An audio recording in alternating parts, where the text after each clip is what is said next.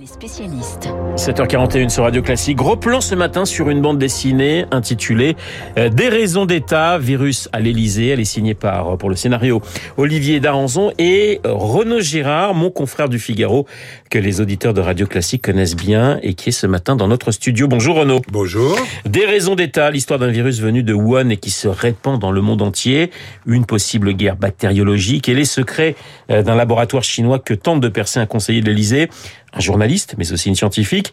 Renault, le début du scénario, on, le connaît hein, en quelque sorte, on l'a vécu presque. Oui, c'est une BD euh, réaliste sur euh, cette euh, crise, cette, cette pandémie, mais une BD avec trois héros en fait, donc un conseiller technique, conseiller intérieur, conseiller chargé des grands risques sécuritaires, si vous voulez, à l'Élysée, un jeune père de famille qui doit interrompre toutes ses vacances pour euh, affronter le, la, la, nouvelle crise, et puis euh, une médecin euh, pneumologue euh, chef de clinique à l'hôpital de la Timone à Marseille, qui va prendre des risques insensés, on va qui y va revenir. prendre des risques insensés, qui va être, euh, qui va se faire recruter en fait par, par les, les, Chinois. Les Chinois. Enfin, je vais pas raconter toute l'intrigue pour pas dévoiler la fin, mais qui va s'infiltrer effectivement chez euh, les Chinois, une donc pneumologue de, de renom qui écrit euh, des articles dans les meilleures revues médicales mondiales.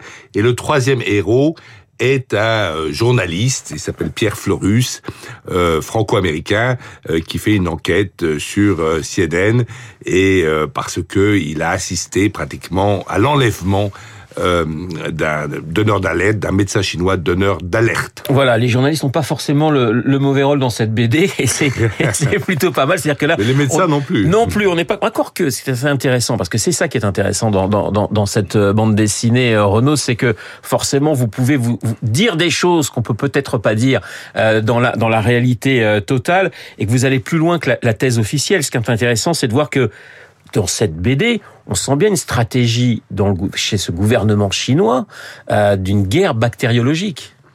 Oui, euh, tout à fait. Et euh, mon camarade, qui Olivier Darazon, qui d'ailleurs c'est lui qui a eu l'idée de cette BD, qui est venu me trouver.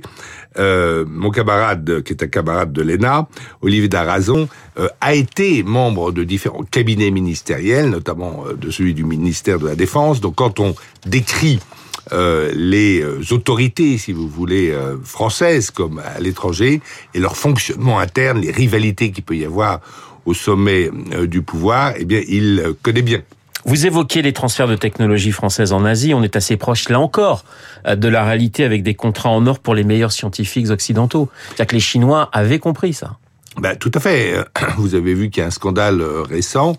Euh, c'est que les Chinois ont réussi, par exemple, à recruter euh, nos meilleurs euh, pilotes euh, de l'aéronaval euh, pour entraîner, euh, puisqu'ils ont des problèmes à, à, bien faire fonctionner leur porte-avions, pour entraîner euh, leurs propres pilotes. C'est-à-dire que vous avez ce scénario insensé de pilotes qui ont pris leur retraite de l'armée de l'air et, et, qui ensuite se font embauchés à prix d'or ouais. par les Chinois pour les former. Mais vous avez ça aussi dans l'industrie. Vous avez eu ça euh, des, des, des, des, gens qui fonctionnaient dans le groupe euh, des chercheurs ou des ingénieurs qui fonctionnaient dans le groupe Airbus, qui ont été recrutés à prix d'or euh, par les Chinois, euh, qui ne recrutent pas qu'en France, ils recrutent en Allemagne, ils recrutent aux États-Unis, etc.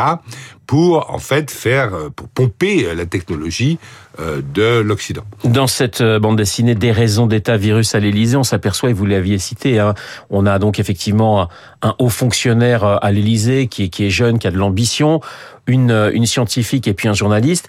Ce qui est assez intéressant, c'est qu'effectivement, on a trois, quatre personnes, cinq personnes, parce qu'il y a aussi d'autres euh, lanceurs d'alerte en, Chine, mais qui arrivent finalement à contrecarrer, euh, j'allais dire, le plan d'un État aussi puissant euh, que la Chine. C'est assez intéressant ça.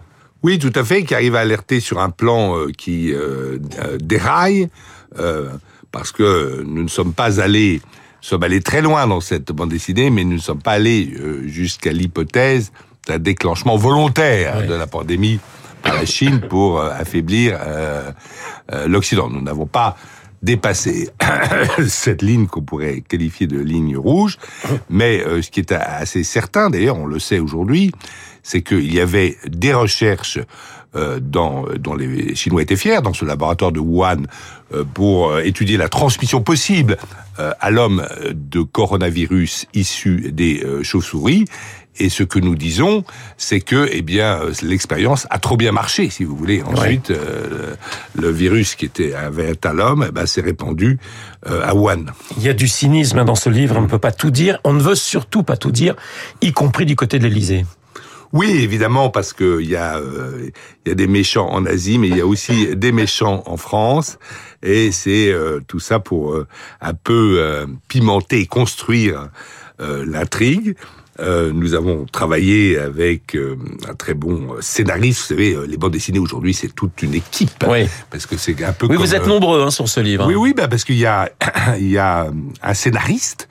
Euh, il y a aussi une sorte de maître du dessin, si vous voulez, c'est Luc euh, Brahy. Il y a un vrai, une vraie dessinatrice qui est Valentine Sarrazin, qui a fait vraiment tout le boulot du, euh, du dessin. Et il y a un coloriste.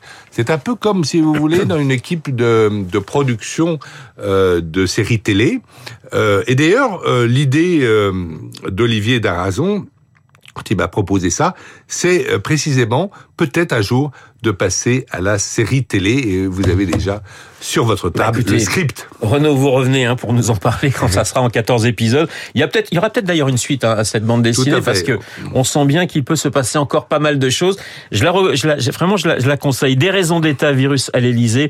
C'est édité par euh, Phileas et c'est signé entre autres Olivier Darazon et euh, Renaud Gérard. Merci Renaud d'avoir été ce matin euh, mon invité. Dans un instant, Merci. le journal imprévisible de Marc Bourreau. On va parler des, des revenants. Attention, pas ceux qui hantent les cimetières et les châteaux hantés, mais les revenants en politique, du Brésil à Israël en passant par l'Italie, c'est décidément la saison, Marc, dans une poignée de secondes.